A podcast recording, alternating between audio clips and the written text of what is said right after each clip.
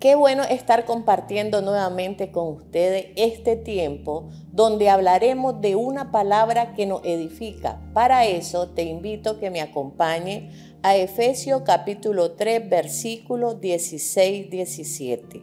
Para que os dé conforme a las riquezas de su gloria el ser fortalecidos con poder en el hombre interior por su espíritu para que habite Cristo por la fe en vuestros corazones, a fin de que arraigados y cimentados en amor. Nuestro propósito cuando venimos y tenemos una petición, nos presentamos delante del Señor, doblamos nuestra rodilla, tenemos que venir con un entendimiento que todo lo vamos a hacer y vamos a esperar en el tiempo de Dios. El tiempo de Dios es cuando hacemos las cosas de acuerdo a su voluntad.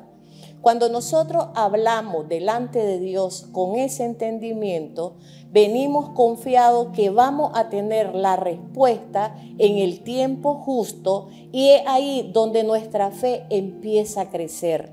Nosotros debemos de creer que Dios tiene la respuesta a cada una de nuestras necesidades todos entendemos que en medio de lo que estamos enfrentando, nuestra fuerza está en Dios.